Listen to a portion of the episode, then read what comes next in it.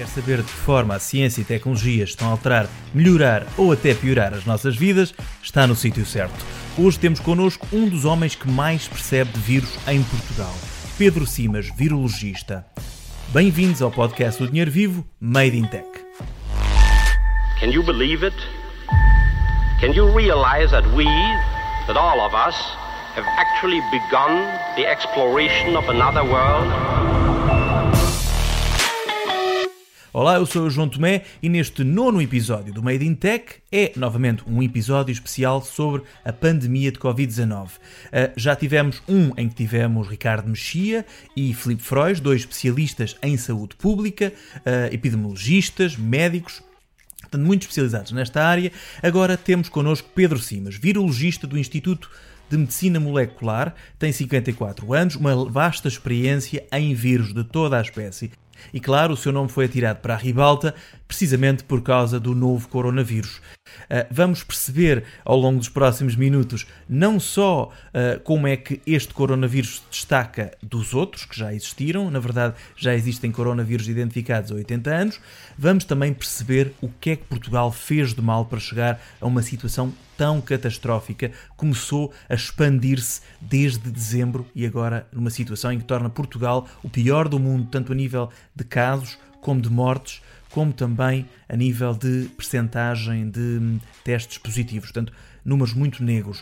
Uh, Pedro Simas explica-nos que desde o início de janeiro que pediu ao governo que fechasse as escolas todas, porque ele já percebia que a situação só tinha tendência a piorar vertiginosamente e foi mesmo isso que se passou.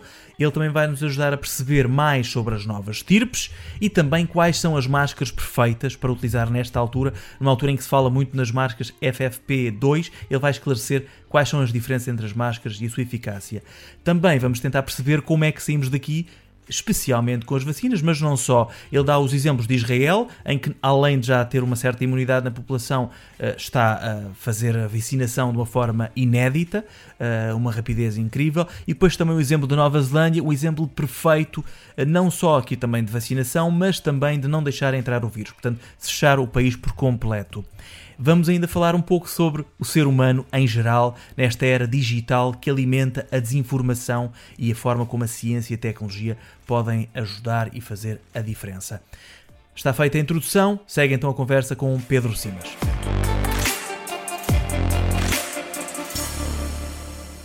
Uh, olá Pedro, bem-vindos ao Made in Tech. Um, onde é que este podcast o encontra? Em casa, não é? Uh, em teletrabalho? Em... De alguma forma? Em casa, em teletrabalho, confinado, sim, o mais pois. possível, não é? Porque há, às vezes tem que sair de casa. Claro.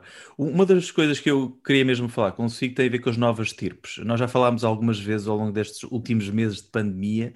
Uh, a, a, última vez, por acaso, uma das coisas que eu registrei na altura uh, foi ser foi outubro, uh, e o Pedro dizia-me que no caso da Suécia, que na altura ainda era um caso muito falado em Portugal do ponto de vista como o exemplo das pessoas que achavam que o confinamento não fazia sentido, um, ehm, e o Pedro na altura dizia-me que a Suécia mais dia menos dia vai aumentar as restrições, provavelmente vão ter, não se safam sem, sem ter de recomendar mesmo o uso de máscara e dito e feito, passado duas semanas nós termos tido essa conversa, a Suécia começou a apertar, passado uns meses começou a pedir desculpa, uh, enfim, houve um, um processo, uma alteração de facto das coisas.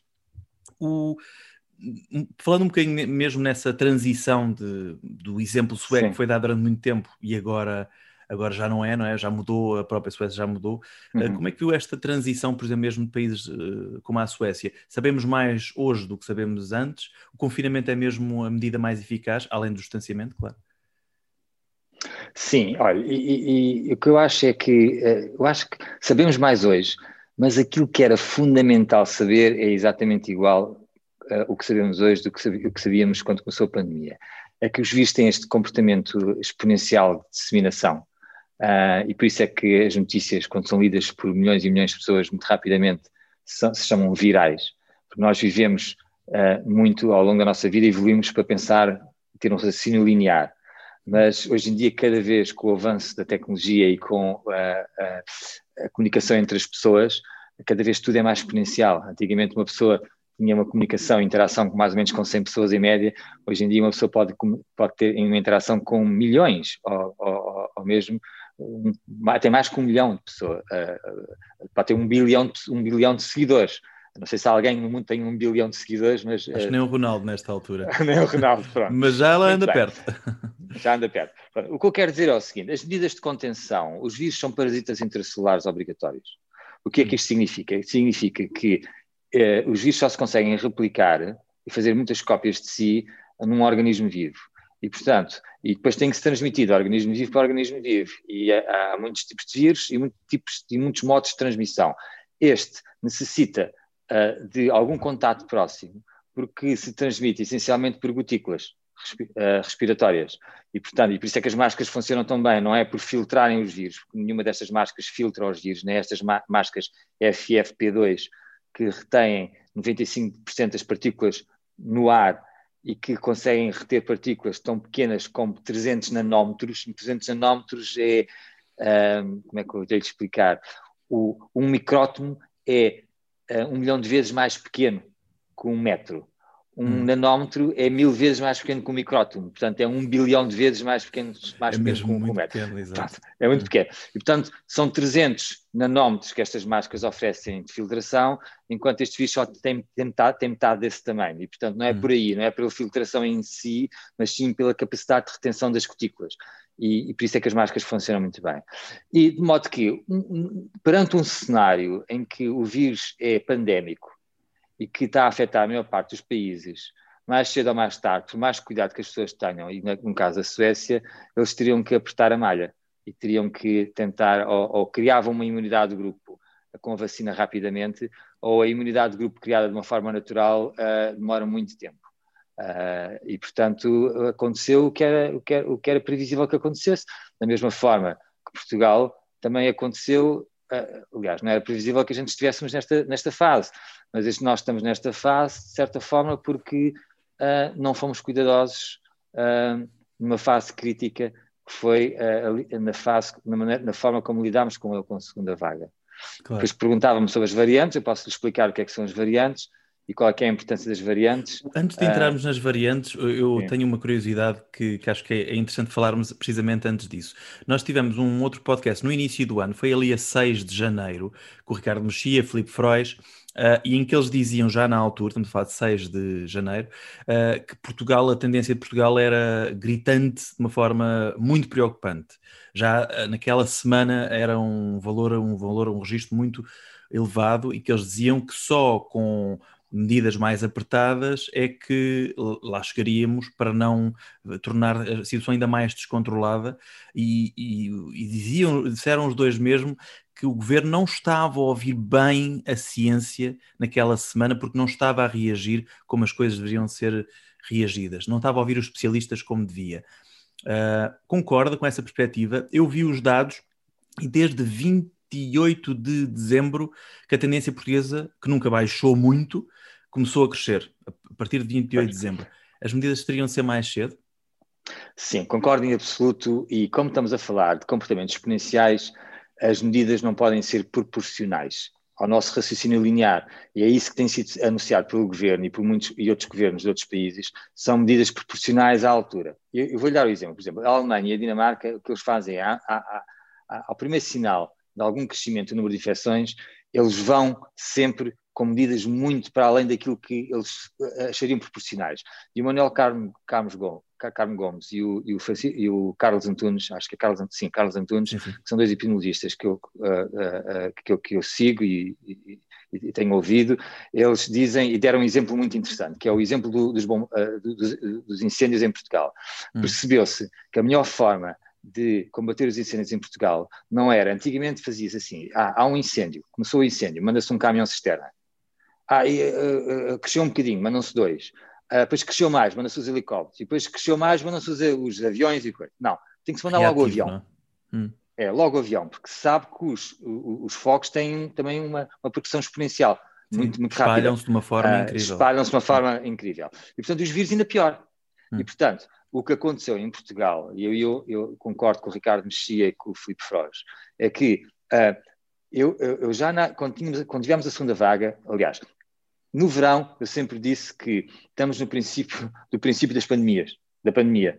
Portanto, uh, não podemos relaxar nunca temos que ter muito cuidado, porque o que aconteceu em Portugal na primeira vaga foi que nós não chegámos a ter uma vaga, praticamente.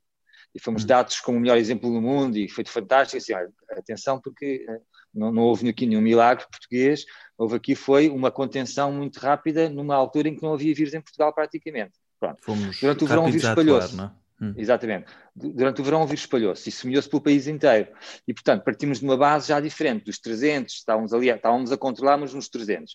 E que era preciso ter muito cuidado com o regresso à escola, com o regresso ao trabalho, o, o, o regressar das férias, porque se, para termos uma segunda, iriam aumentar o número de infecções, mas não podiam ser, não podiam aumentar de uma forma descontrolada. E tivemos uma segunda vaga, e a segunda vaga foi, foi chegou aos 6 mil, começou-se a descontrolar. Começámos, a, adotámos medidas mas as medidas nunca funcionaram bem, porque as medidas funcionaram para travar o crescimento de, de, de novos casos de infecções, uh, teve um pico, baixou, mas nunca baixou para o nível que desejável, ficou sempre ali num plano alto. Eu, eu referi imensas vezes na televisão, um plano alto de 3.000, 3.500 novas infecções. E imagine, tem um carro, eu ando muito de bicicleta e costumo ir muito para a Serra da Estrela, e tem ali, está a descer da torre cá para baixo, para, para, passeia e, e larga os travões. E de repente vê que não consegue, consegue controlar aquilo e trava. Hum. Não pode de repente largar outra vez. Claro. Porque senão é. E foi, o que nós fizemos. Largámos para o Natal e relaxámos. E uh, a mensagem não foi a melhor, uh, porque uh, eu, no meu convívio com as pessoas, as pessoas estavam convencidas: não, nós vamos agora ter alguma contenção para depois termos o Natal e visitarmos as pessoas. E repare, isso foi um enorme erro. Quando, quando deveríamos ter apertado ainda mais as, a, a, contenção, fizemos precisamente o oposto. E, e, não há milagres, não é? Portanto, e ficámos o pior país do mundo. E neste momento estamos, somos o pior país do mundo em termos de no, no, número de novas infecções por dia. E também de mortes, e, não é só isso, e, e também porcentagem claro, de testes positivos. Tudo, Somos, estamos, estamos lá em cima em tudo. Uh, e, portanto, agora temos que tentar proteger os grupos de risco o melhor possível. Agora, com este confinamento, também sabemos uma coisa: com o confinamento total, nós sabemos que ao fim de três semanas temos o, a coisa mais ou menos resolvida. Uhum. Uh, três, quatro semanas. Isso, olhando para os países todos da Europa e do mundo, sempre que há um lock, o que se chama lockdown, há um efeito dramático e precisamente porque nós sabemos que se nós não nos contatarmos uns com os outros, o vírus não tem chance de, para se disseminar. Há aqui claro, este fator claro. humano que é essencial. Portanto, temos essa, é, é, é, é esse conforto de que agora é um, há um preço muito grande que a sociedade tem que pagar para um confinamento total, claro. Que era aquilo que nós não queríamos. Uh, nós, aliás, eu nunca imaginei que, conseguisse, que nós chegássemos ao, ao, ao ponto onde, chegar, onde chegámos, que foi o, o completo uh, uh, descontrole. Porquê? Porque não houve esta capacidade de, e aí eu concordo com, com o Filipe Frois e com, e, e com o Ricardo, Mexia, que, não, a, a, a, que se calhar a comunidade científica não conseguiu ser persuasiva suficiente para mostrar, atenção, o potencial para vir aí uma vaga tipo Nazaré é gigantesco. Claro. Portanto, eu, eu, eu, esforcei-me, as outras pessoas esforçaram-se, aqueles que estavam mais próximos do governo também com certeza se devem ter esforçado, mas de facto foi, foi, foi, foi muita pena. O, Mas agora tenho... é preciso olhar para o futuro. Claro. Eu tenho reparado, eh, mesmo a nível dos dados, eh, uma das críticas que se faz, lá está, é precisamente do facto de nunca se ter baixado verdadeiramente, mesmo quando até havia poucos testes na altura de Natal. Eu tive a ver, foi a 8 de, a partir de 8 de dezembro que os casos uh, começaram a reduzir, a baixar aos poucos, muito poucos. Um, e, e, na altura, uh, o ponto mais baixo desta segunda vaga, que nunca parou, nunca travou mesmo. Uh, Portugal tinha na altura o que, o que, seria um valor muito alto para a primeira vaga, que era 65 mil casos ativos no país a 28 Exato. de dezembro, quando começou a, a, disparar e a subir, o que era um, um valor bastante elevado. E eu lembro-me também que, além do Natal, aquela semana à volta do Natal, também não havia muito, muitas regras, não é? Para fora dos fins de semana, as pessoas também andavam um pouco à vontade, portanto, parece-me também que contribuiu um bocadinho para para, para isto. Sim, mas repara, eu também não quero pôr a culpa nas pessoas, seja, as pessoas precisam também de uh, diretrizes e instruções claras da parte claro, das instituições claro. e, do, e, e, do, governo. E depois há outra coisa, não é só o confinamento, isto é uma combinação de fatores. Nós temos uh, as regras de distanciamento e uso da máscara, e isso depende do comportamento das pessoas. Mas depois também temos os testes, que têm que ser feitos. Exato. E há uma coisa muito importante no combate à pandemia, que são os rastreios. Uhum para evitar as cadeias de transmissão comunitária. E os rastreios não foram feitos. Uh, as estimativas era que tinham sido só feitos para 13 a 15% dos rastreios, havia mais de 20 mil rastreios por fazer, as pessoas iam para casa e, e, e se tinham estado em contacto com uma pessoa ou se tinham, uh, estavam positivas e não se viam os contactos, não se testavam os contactos, e isso é fatal. Uh, nunca tivemos em Portugal uma, um, um, modo digital, uh, estamos na era do digital, uhum. e, e, não tivemos uma aplicação como outros países, como a Coreia do Sul, para que, que funcionasse, porque o Stay Away Covid não funcionava, de facto. Não. Até aos meus alunos de medicina eu perguntava, então mas vocês não usam porque é que são médicos? Não, não, professor, nós uh, já nos registámos, tentamos usar, só que ao fim de duas horas ficamos sem bateria no telemóvel. Isto está a cabo da bateria do telemóvel. Por gasta, não tive esse problema. Está sempre, está sempre a funcionar aquilo. Foi, isto foi o, o input que eu tive. Eu, por acaso, não, não tive essa sensação, mas do que vi, a, a parte tecnológica aqui é, é, é, muito aquilo que eu cubro também. Uh, do que eu vi, o maior problema da app, uh, que teve registros impressionantes de downloads, atenção, uhum. Portugal foi dos países da Europa com melhor registro Aí está, o, de downloads. Pois. O, mas o que, o que eu percebi, e é uma Falhou. crítica que ainda a semana passada o Inesctec fez, o presidente do Inesctec, foi uhum. o Inesctec estava a receber telefonemas de médicos uh, para, para perguntar-lhes como é que eles usavam a questão dos códigos, a, ger, a geração pois. dos códigos. E o, o, o Inestec disse é isto não era a nossa responsabilidade, nós fizemos uma app e a gestão era dos serviços partilhados do Ministério da Saúde. E os, a maior parte dos médicos não sabiam como gerar esses códigos uh, e não, nem sequer sugeriam aos, aos, doentes. Por isso é que há uma porcentagem de códigos gerados insignificante no, no número de casos no pois, país. O problema, é literalmente é um, insignificante. É? Isso faz lembrar é, é, a questão de que nós podemos estar anos a produzir uma vacina fantástica uh, com todo o nosso poder científico e depois as pessoas não querem tomar a vacina não nos serviu de nada. Não, e, portanto, fazemos um app fantástico e depois eh, não se geram os códigos e, ou, pronto, não, não sei, não sei, não sou técnico, mas claro. alguma coisa ali falhou claramente, não é? Sim, sim. E portanto, sim, sim. E, os, e, os, e, isto para voltar a, a, a, o fio à meada, um, nós uh, não são só os portugueses, não, é, não depende só do comportamento dos portugueses. Uh, uh, e portanto, depende do comportamento dos portugueses, depende de do nosso know-how tecnológico e como o usamos, no, no diz respeito aos serviços em termos de testagens, de rastreios e depois de ter uma, uma estratégia muito clara e forte de comunicação uh, e de instrução das pessoas, porque, claro. uh, repare, uh, porque senão não funciona.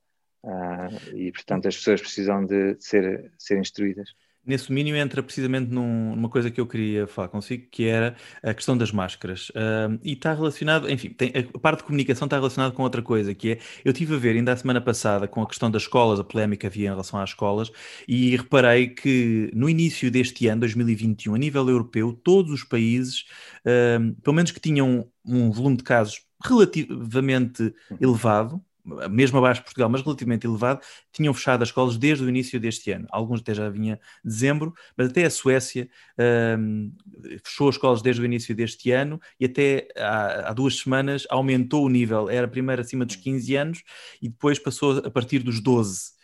Um, mas outros fecharam totalmente, outros fecharam só umas partes de, por, por idades, e de facto Portugal e Espanha, por acaso, foram os únicos países que não, não fizeram desde o início do ano, nem tiveram preocupação nisso, pelo menos na, naquela fase inicial do início do ano. Um, portanto, vejo aí também uma diferença. Mas a nível de máscaras, tem-se falado muito agora, uh, por causa das novas estirpes, uh, Áustria e Alemanha já proibiram as chamadas máscaras comunitárias, não são todas as comunitárias, são acima de tudo as artesanais ou que são feitas de forma artesanal. Sim. Não são todas as comunitárias, porque há algumas de tecido que têm um nível de proteção acima dos 90%, que é. Exato, 95%. Exato. E, é, Portanto, Portanto uh, mas isso... falou-se muito das FFP2. Aliás, eu, é incrível, Sim. este fim de semana essas notícias começaram a surgir e de repente eu uhum. aqui na rua uh, comecei a ver muita gente a usar essas máscaras, mesmo no dia das eleições, as FP, uhum. FFP2. Uh, as máscaras, qual é? É de facto por causa das novas estirpes uh, importante. Agora também foi a França a proibir máscaras comunitárias de forma artesanal. Uhum. Uh, é, as máscaras, de facto, é importante ter este, este registro FFP2 ou têxtil de um grande nível de proteção? Sim, é, é, importante, é, é importante ter. Uh, repare, uh, FFP quer dizer uh, Filtering face peace. É uma coisa que toda a gente fala. Uh, e depois há, há três níveis, um, dois e o três. E de facto, o dois é aquela que retém 95% das partículas. Um, aliás, a, a FFP2 retém 94%. E depois há outra norma que é a N95, que 95 para 95% de retenção. Pronto, é, 1% é, é igual. Hum. Portanto, essas são as que são recomendadas. E como disse, há um espectro de, marca, de máscaras comunitárias, umas que têm certificação, outras que são artesanais, e que, que as artesanais nesta fase em que já não há necessidade de as ter, porque houve uma grande necessidade de as ter numa fase anterior, porque é melhor usar máscara do que não usar nada. Porquê? Porque as máscaras são eficientes na, na forma como o vírus se propaga, a reter as, as cutículas respiratórias.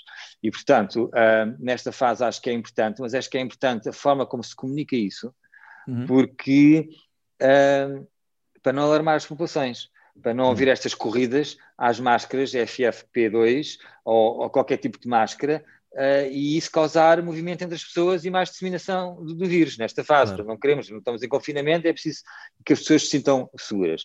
E repare, uh, ninguém fez ainda ensaios clínicos das máscaras. Já há uhum. alguns estudos uh, em que testam as máscaras, até em, em modelos animais, e, e, e expõem, e, e de facto nós sabemos epidemiologicamente que as máscaras funcionam, porque não há transmissões nos hospitais, quando há comícios, e houve nos Estados Unidos, ou escolas que usavam máscaras versus comícios que não usavam máscaras e comparavam, havia surtos eh, a seguir e claro. quando, quando e, portanto as máscaras funcionam mas é preciso uh, haver um, uma, um regulamento da utilização das máscaras comunitárias porque houve uma altura em que se encorajava as pessoas até em, em, na sua própria casa de fazerem máscaras Sim, nesta fase já estamos numa fase um bocadinho diferente na questão e das variantes não é? Causa... mudaram, mudaram essa perspectiva, Exato. não é?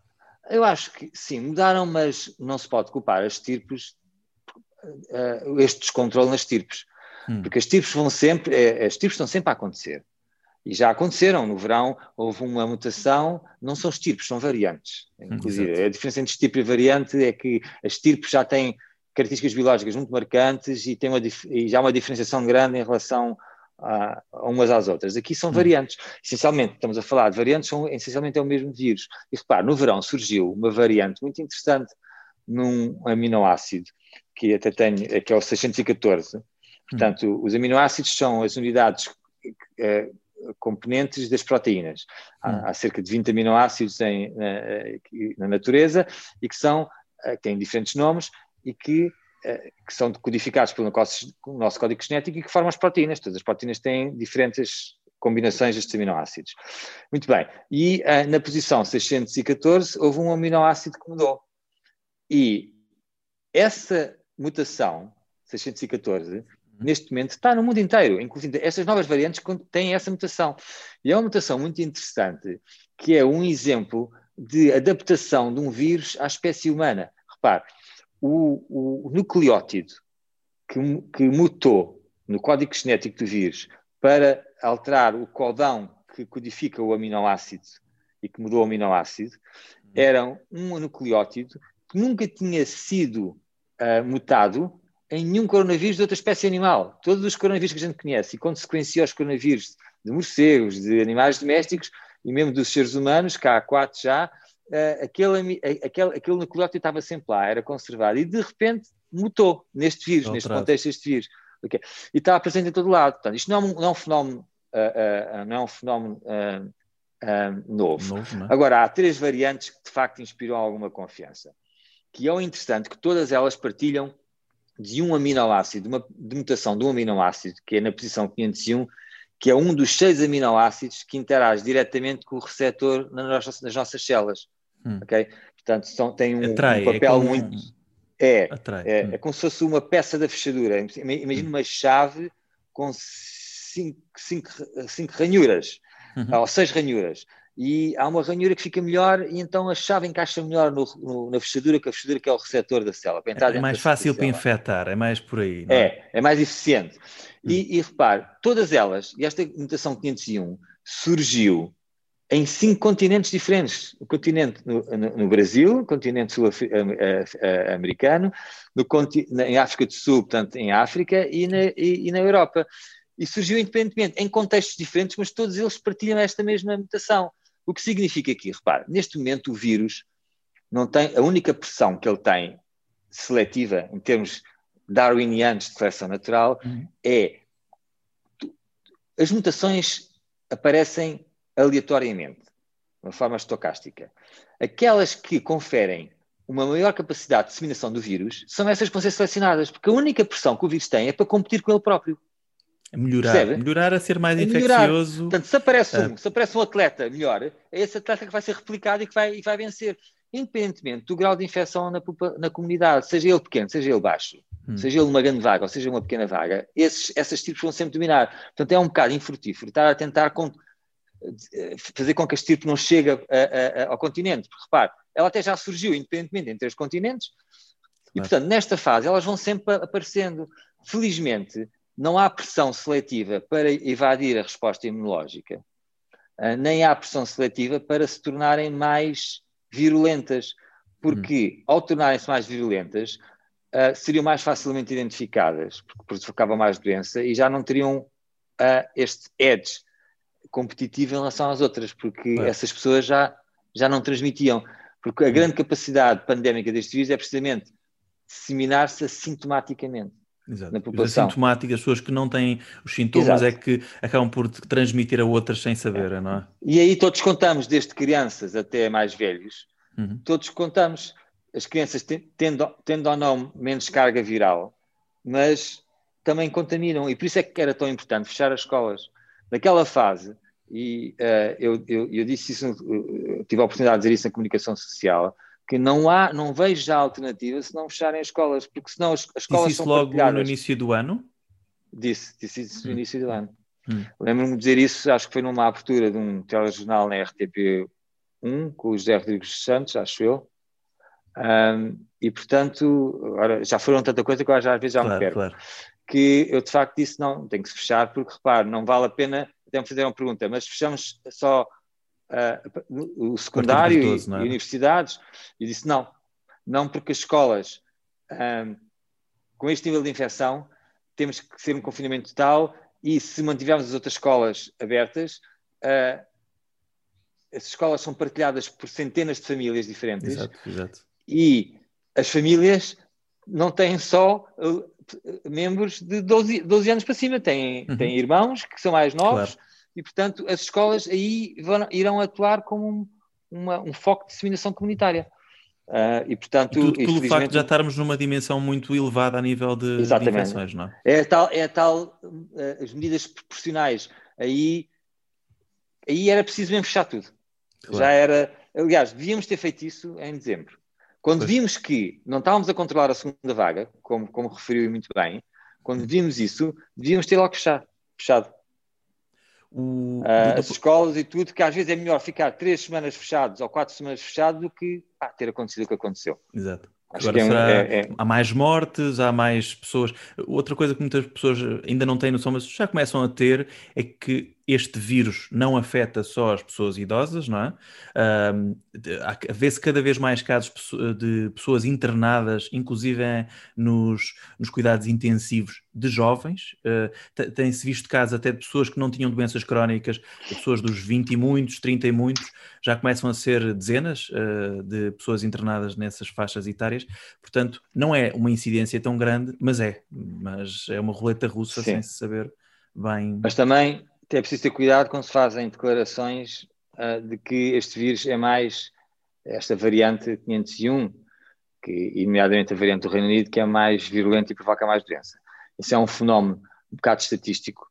É preciso ter cuidado e temos que aferir se de facto Sim, é, não há possibilidade, mas é pouco Reino Unido falou-se nessa, uh, foi Sim. Boris Johnson na semana passada falou nessa Sim. possibilidade. É, é, é preciso ter muito cuidado, porque, porque repare, já eh, eh, quando, foi, quando foram as primeiras vagas, já na Itália faziam-me essa pergunta, diziam, ah, o vírus é mais, há mais, a taxa de letalidade é muito grande em Itália, portanto o vírus se calhar lá é mais virulento. Disse, não, o vírus é igual em todo lado, a gente vê as sequências, está a sequenciar o vírus e sabe que o vírus não é, é, é praticamente igual.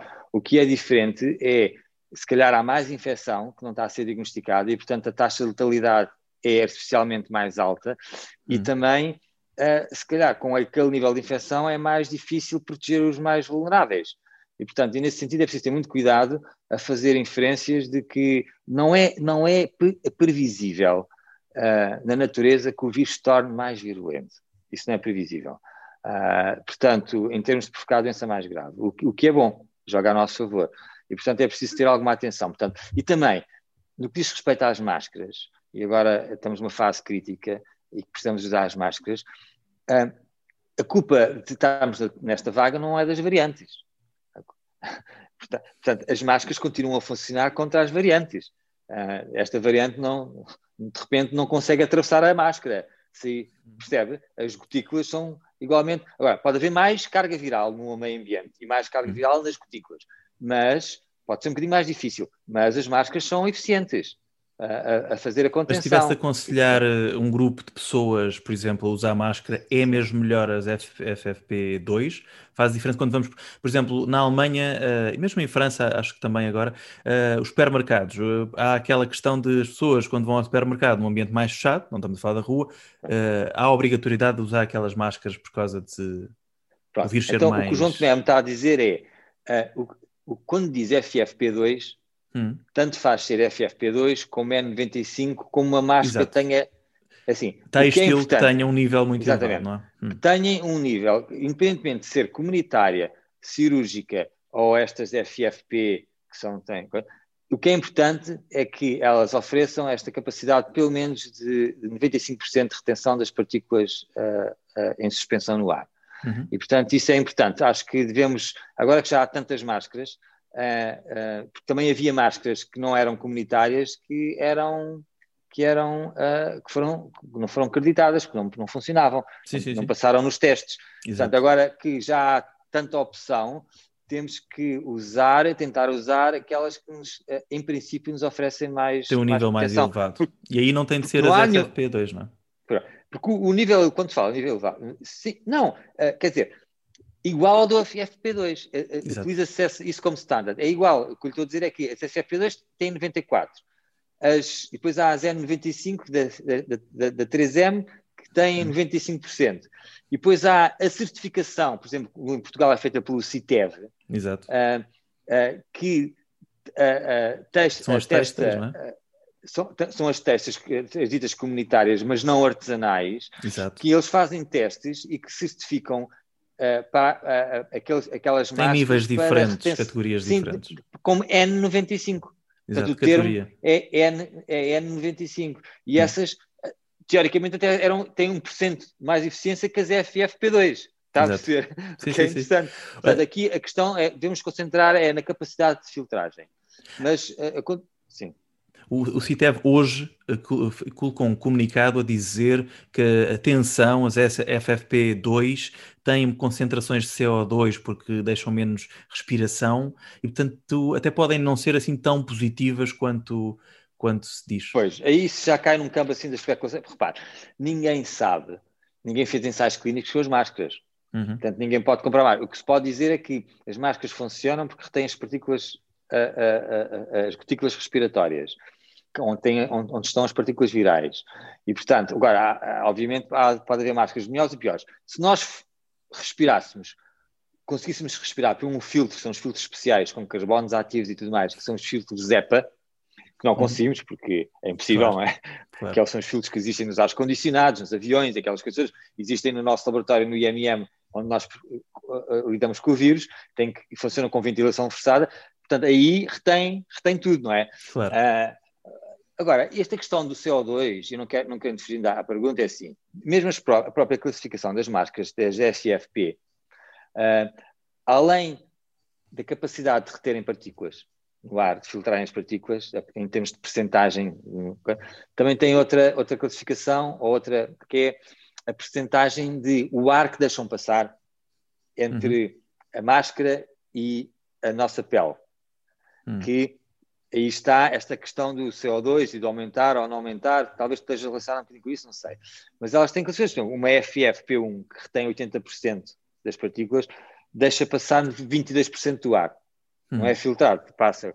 As FFP2 já, já só deixa passar 8%. E as FFP3, que retêm 99% das partículas, já só, só, só deixam passar uh, eh, 2% do ar. Portanto, é mais difícil respirar assim isso, também, não é? Mas é muito mais difícil de respirar. Claro. Portanto, eu acho que isso, eh, daí o CITEF ter feito esse, esse, comentário. Eu acho que as pessoas devem procurar uma máscara que seja certificada e, e com a qual se sintam confortável, do uhum. ponto de vista moral e do ponto de vista físico. Porque há uhum. pessoas que têm convicção de que não querem prejudicar o ambiente. Portanto, eu acho que as pessoas têm que se sentir confortáveis. E acho que há no mercado máscaras suficientes para certificadas. E, de facto, penso que é importante a Organização Mundial de Saúde e uh, o ECDC e a Direção-Geral de Saúde uh, darem uh, instruções claras de que é que, de como é que se deve, que máscaras é que se devem usar é? e selecionar e tudo mais. Eu acho que isso é muito importante porque, repare, a máscara é essencial e está mais que demonstrado. Eu não preciso fazer um teste para, para saber que a máscara é, é, é, funciona. Até sim. a mão funciona, não é? Claro. E, claro. portanto, que faz parte da etiqueta respiratória. E, portanto, isso é, isso é muito importante, porque nós temos um, uma data epidemiológica muito grande. Eu lembro uma vez, estava a falar com o, o Pro Vice-Chancellor da Universidade de Cambridge, e, e, na altura da BSE, e perguntaram-lhe uh, uh, como é que ele sabia que uh, a Scrapie não era uma zoonose. Portanto, a BSE hum. contaminava os homens e provocava a, a, a doença uh, equivalente em, em, humanos. Mas a scrape não, e nós no Alentejo sempre comemos as, as, as mioleiras e aquelas coisas todas. Uhum. E, e ele disse, um, não, não, não é uma zoonose. Então diga-me qual é o paper que mostra que isso é uma zoonose. I don't, e ele disse, eu não preciso lhe mostrar um paper. Há 300 anos que a gente convive com a scrape e nunca apareceu essa doença nos humanos. Portanto, isso é suficiente para mim, não preciso de citar um paper. E, portanto, hum. muito, eh, nós sabemos que as máscaras funcionam, não precisamos estar a fazer grandes estudos de facto elas funcionam. E o importante o, é usar máscara. Mas acha, falávamos há pouco um bocadinho da comunicação do governo. Acha que nesta questão, sendo por exemplo na Alemanha e Áustria e mesmo França agora também, há uma comunicação à população de recomendação? No caso da Alemanha, até há já a proibição na questão dos espaços fechados de um certo nível, tem de ser um certo nível de máscaras. Acha que em Portugal, também pelo facto de termos muitos dos casos e também de se falar das novas tirpes, claro, também já estão presentes, deve haver uma comunicação concreta acho que a DGS refugia-se um bocadinho da Organização Mundial de Saúde ainda não deu indicações gerais, portanto não, não querem se antecipar. Eu acho, eu acho que é importante, uh, eu acho que nesta fase nós fomos apanhados um bocadinho de surpresa. De repente, eu acho que vivendo na Europa, acho que os países deviam ter algum cuidado e coordenar-se com a União Europeia. Por isso é que uhum. vivemos na Europa. Eu acho que aí o, nós estamos a fazer bem. Estamos a fazer bem porque uh, é importante usar máscara e não proibir a questão dos supermercados. Não nos precipitarmos, não, uhum. não nos precipitarmos, uh, uh, esperarmos pela, pelas, pelas diretrizes, pelo menos da ECDC, da, uhum. uh, que, é, que é a nossa casa, que é a União Europeia, o nosso espaço europeu, isso, e, e, e, de preferência também da Organização Mundial de Saúde, mas essencialmente da ECDC, que é mais executiva para nós e mais importante para nós. Eu acho que aí o, a Direção-Geral de Saúde faz bem em, em é não avançar disse, já com... não diria refugiar-se, mas uh, mas ter essa, essa, essa prudência. Essa prudência, sim. Hum. O, para onde é que vamos do ponto de vista de casos? Uh, hoje foi o primeiro dia em muitos, em muitos dias em que tivemos uma queda nos casos ativos, embora também um uhum. nível de infecções muito elevado, porque uhum. também uh, está aqui uh, ao lado de um grande, uma grande baixa em recuperações, ou seja, houve mais recuperações hoje do que tem sido habitual. Portanto, houve aí uma quebra de 3 mil casos ativos no país. Uh, quando é que podemos começar a achar que. Quais, quais são os níveis a nível de casos novos que é possível considerar que começamos Bem, a sair? Olha, eu não lhe vou dar números, uh, hum. porque eu sou virologista. Eu acho que o número que. Mas posso lhe dar, posso lhe falar como virologista, não lhe vou dar projeções, claro. porque eu não, não tenho os modelos matemáticos para fazer. Claro. Uh, mas olha, uh, o que era considerado seguro no verão eram 50 casos de novas infecções por semana por 100 mil habitantes. Uhum. Uh, neste momento estamos nos 800 e tal. Uh, a Alemanha está nos, está nos um, cerca dos 130, anda ali acima dos 100. Eu acho que se nós conseguíssemos reduzir para 1000 a 1500 casos de novas infecções um, por dia, uhum. iria dar aquele iria dar o valor dos 100, 100 150, entre os 100 e 150 por volta disso, seria talvez sustentável e que, e que nós que o nosso Serviço Nacional de Saúde conseguisse uh, uh, aliviar-se um pouco mais. Uh, aliviar. Eu acho que nós vamos conseguir fazer isso. Se, pelo que eu estou a ver, o confinamento está a correr bem. Eu moro aqui no centro de Lisboa. uh, nas avidas novas e vejo as coisas que estão a correr bem. E o que, o que a história nos diz esta pandemia é que se fizermos isso, daqui a três semanas estamos muito aliviados, três, quatro semanas. Depois temos as vacinas. E aí eu acho que temos de ter muito cuidado com as vacinas, no sentido em que a vacina vai resolver, é o início do fim, uh, porque são muito eficazes na proteção contra a doença grave. Temos notícias fantásticas a virem do Israel, já vacinaram mais de 30% da população e de facto a vacina vai ser a solução para a pandemia. A luz ao mas temos que é? hum. exatamente. Hum. E, uh, pode vir mais rápido do que o que se pensa. Eu hum. já disse isso há, um, há uns tempos atrás.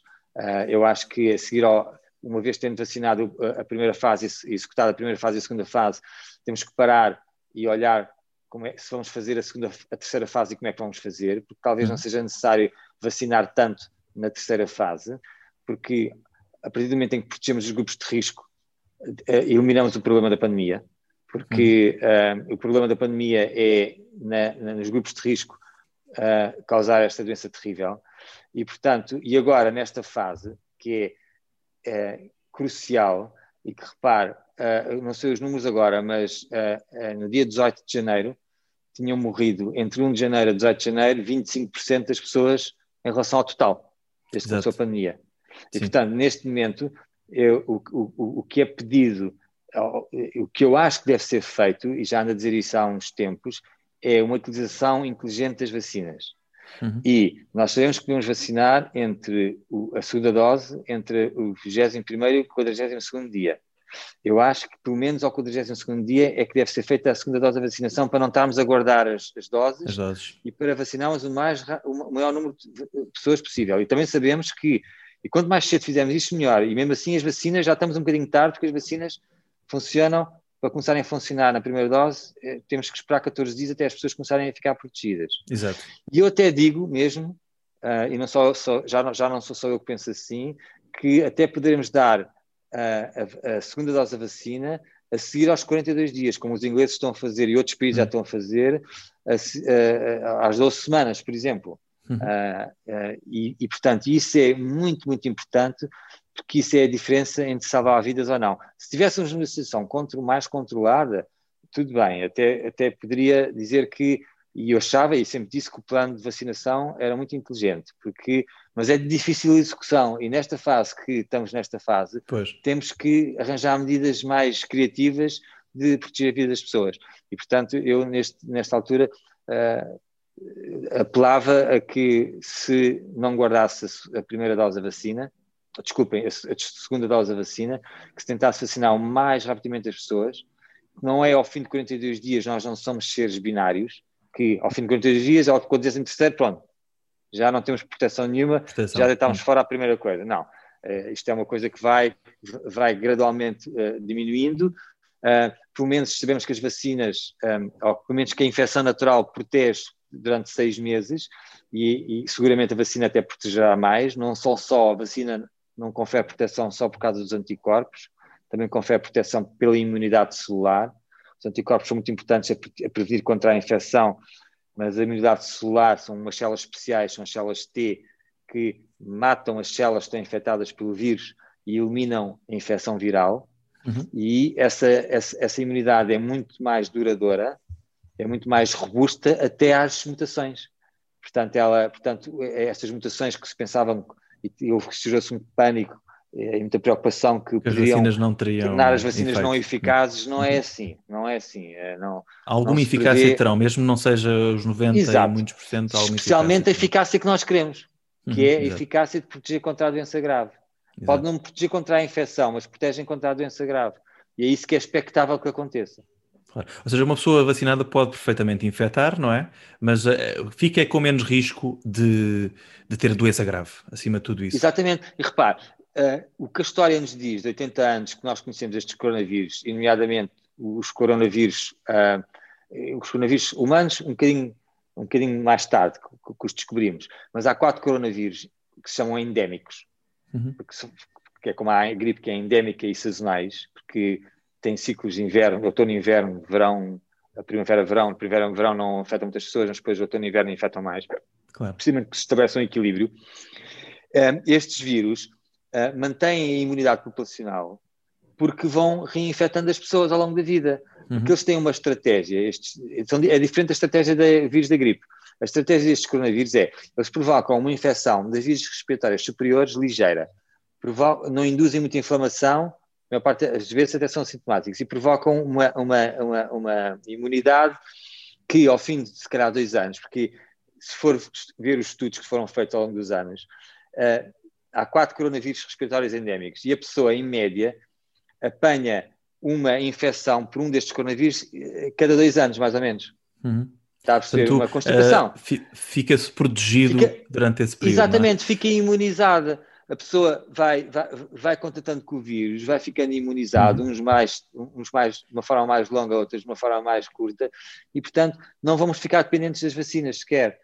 Ah. na generalidade da população. Tenho visto inclusivamente nos Estados Unidos, Anthony Fauci, o, especialista americano que se tornou uma celebridade também, uh, ele ainda recentemente disse uma coisa que eu achei curiosa sobre as reinfecções. Ele falou que é possível as reinfecções, não é o mais frequente, mas são possíveis, e quanto tempo ele diz que é impossível dizer, porque depende da pessoa, depende eh, de uh, uma série de questões que pode ser uns meses, pode ser uh, mais tempo, mas uh, há uma variabilidade tão grande que é muito difícil de, de dizer estejam à vontade porque não vão ser reinfectados.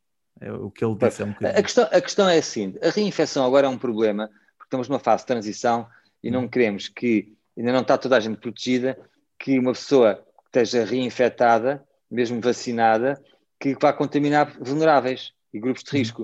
Uhum. Mas, uma vez o vírus tornando-se endémico, a reinfecção é aquilo que é desejável.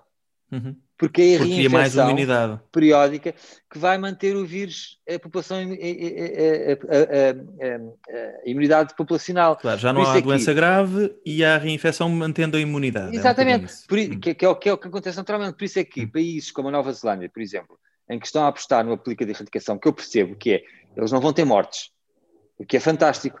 Vão vacinar, vão proteger toda a gente, mas depois têm que deixar o vírus entrar no país. Porque senão têm que vacinar sempre e para sempre, percebe? Pois, porque a vacina também não tem uma imunidade para sempre, lá está. Então tem imunidade para sempre, então vão ter que coisa, então vão ter que deixar o vírus, têm, têm que deixar o vírus entrar, se não querem estar sempre a vacinar, vão ter que deixar o vírus entrar. E, e nessa altura já nem se contabiliza. Claro, nessa altura é. se calhar já não se vai contabilizar casos, já não é necessário, porque não, não cria doença. Portanto... Infest... Exato. Imagine, João, Uh, uma, se nós ficarmos, quando, quando, nós estivermos a acabar a, segundo, a, segunda fase do plano de vacinação, já sabemos o êxito que isto foi na, na, no, na Israel e claro. no Reino Unido, que estão mais avançados que pelo menos Israel. E aí vai-se perceber que já não vai ser preciso praticamente vacinar hum. para atingir a imunidade de grupo, porque mesmo que o vírus faça isso de uma forma natural. É a previsão? 60% falava-se em 60%. A imunidade de grupo é a volta de 60% a 70%, mas repare, a partir do momento em que com 30, mais ou menos, a segunda fase do plano de vacinação, quando estiver executada, nós vamos ter cerca de, acho que é 37%, de fazer contas há uns tempos, 37% de pessoas vacinadas, portanto imunes. A porcentagem irá mais aquelas que já foram infectadas. Já vamos andar à volta dos 50%, hum. se calhar, por cento de imunidade de grupo. E, mas o que eu quero dizer, mesmo que não andássemos à volta desses números, imagino que eram 20%, mas tínhamos toda a gente protegida, toda a gente que interessa.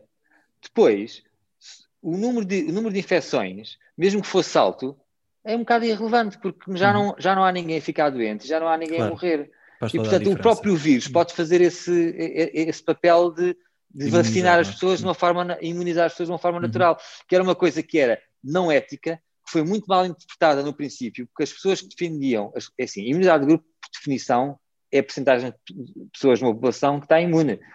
Agora, como é que se atinge essa imunidade de grupo? Gerou muita confusão.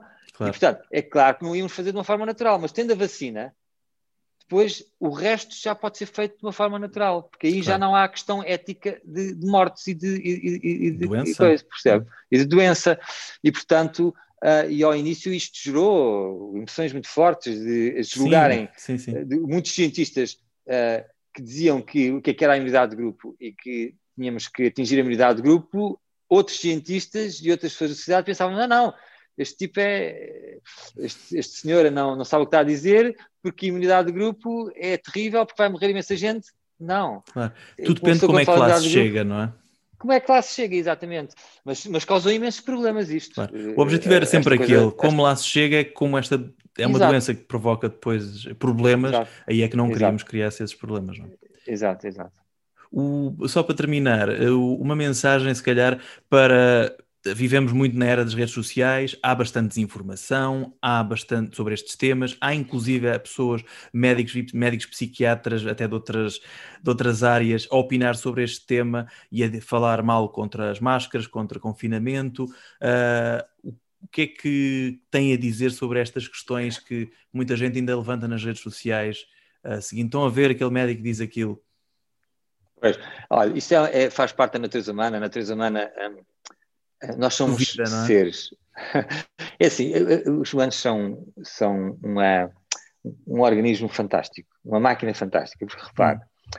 nós, te, nós, eh, nós, somos inteligentes e, e, cooperamos, mas não foi por sermos inteligentes e cooperamos que estamos a dominar a Terra da maneira que dominamos. É porque temos a capacidade de raciocínio abstrato e temos uma coisa que se chama moral. Uh, temos uma moralidade associada a, a que se chama a consciência, não é? Associada Exato, à inteligência. e, portanto, e isso faz de nós, um, cria uma grande, uma grande diversidade de opiniões, de emoções, até os nossos valores morais são, uh, repare, eu não sei se tenho tempo para dizer estas coisas, mas nós temos, uh, o valor moral é muito individual, uh, evolui ao longo do tempo com a pessoa, e a pessoa tem muita incerteza em, em relação a muitos dos seus valores morais. Isso a nível individual. A nível da sociedade é a mesma coisa. E a nível dos países diferente, tem diferentes eh, moralidades. E a nível da humanidade também. E repare, repare na evolução da moralidade a nível da humanidade. Há coisas, temos direitos das mulheres, uh, uh, na escravatura, na pena de morte, que a humanidade já quase que toda funciona com uníssono, já concordou com muitos dos valores morais, mas tem sido uma evolução. Uhum. Ok? Mas ainda há incerteza em relação a algumas coisas. Ainda Exato. há países que praticam a pena de morte e tudo Exato. mais. E, portanto, uh, o que eu acho é o seguinte: eu preocupei muito com. Eu acredito na evolução da espécie humana. De facto, há uma necessidade de uh, as pessoas tentarem perceber o que é que é fake news, o que é que, é, o que, é que são uh, notícias de qualidade. Com base na melhor ciência, não é? Com base Sim. na melhor ciência. Exato. Eu, no princípio desta pandemia, vi muita fake news e estava muito preocupado. Mas depois também vi uma coisa fantástica que é, olha, este podcast, que eu espero que tenha qualidade informativa, e no outro dia até tive a oportunidade de, de fazer um appraisal à, aos mídias, porque eu vi também em Portugal, uh, e ninguém falou nisso, que o papel que os mídias tiveram no, em Portugal salvou muitas vidas. Porque apesar de haver esta confusão toda, e as redes também sociais há muita, também. E as redes sociais também há muita qualidade. Hum. E muitas vezes nós não nos apercebemos, mas é mais fácil propagar uma, uma mentira do que uma verdade, que a verdade não é, não é muito interessante. Verdade. Mas a verdade está lá também, e as uhum. pessoas nas alturas, em determinadas alturas também sabem ver a verdade. Portanto, eu acho que Portugal, a, a humanidade teve várias revoluções, teve a, a revolução um, a, agrícola, depois teve a, revolução científica, em que inventou um método científico, então já conseguiu explicar muitos fenómenos que eram, uhum. que eram sobrenaturais com, com bases científicas, criou-se uma certa humildade no ser humano de perceber, olha, nós não percebemos este fenómeno, um dia havemos de perceber, mas não podemos invocar uma, uma explicação sobrenatural. Uhum. Depois houve, houve, a revolução industrial com a energia fóssil uhum. uh, e começámos a ter uma fonte indiscutável de energia. E agora há uma, uma revolução digital que se está a uhum. fundir com o ser humano, é com a inteligência é artificial, e agora precisamos ter uma revolução moral também sabemos, sabemos usar uh, esta inteligência artificial, sabemos usar o facto de cada vez mais sermos biónicos e não nos transformarmos em máquinas quando queremos, e estamos a nós neste momento estamos a tentar humanizar as máquinas uhum. e humanizar a inteligência artificial, uma coisa que se chama General Artificial Intelligence, tornar a uhum. inteligência artificial munida de moralidade, o que é muito uhum. difícil fazer. Claro. E, de, e, e, nós, uh, e portanto, mas não façamos o contrário com a espécie humana. É as máquinas cada vez ficarem mais humanizadas e os seres humanos cada vez ficarem mais uh, maquinizados. Nós neste podcast já falámos precisamente sobre isso, até é um tema que é muito preferido aqui por nós. Tem a ver também com as redes sociais, como elas alteram a sociedade, como os algoritmos promovem certos pensamentos mais que chocam uns com os outros porque dá uh, interações. Já falámos por acaso sobre isso, é um, é um, tema bastante interessante. E falei com um investigador há uns tempos uh, americano uh, que investiga precisamente estes fenómenos e ele falava nas redes sociais como uma, estava numa adolescência turbulenta, estava a atravessar a adolescência turbulenta. E também falava como a essência do espírito do, do ser humano um, é um bocadinho isto mas isto que vemos nas redes sociais é o ser humano em esteroides, uh, verdadeiramente em esteroides. Exato, é as emoções no, no seu auge. É. Porque são, é. são temas interessantes que falamos aqui com frequência. Obrigado, Pedro. Foi uma ótima conversa. Obrigado, João Tomé. Foi um Até grande prazer estar aqui consigo. Até à próxima. Até à próxima. Está feito. Lembro que vamos ter esta sexta-feira o episódio vá mais normal da semana com dedicado, totalmente dedicado ao espaço. Vamos ter Zita Martins, astrobióloga portuguesa, já passou pela NASA, já, já passou pelo Imperial College em Londres e vai-nos falar uh, precisamente sobre a origem da vida e sobre o espaço. Este podcast foi criado por mim, João Tomé, e é editado por Luís Stoffel. Pode enviar sugestões de temas ou de convidados para os próximos episódios para o meu Twitter. Estou em emote. Se gostou do que ouviu, siga-nos nas principais plataformas de podcast, da Apple ao Spotify. Convidamos também a avaliar e a fazer comentários. Até ao próximo episódio de Made in Tech, do Dinheiro Vivo.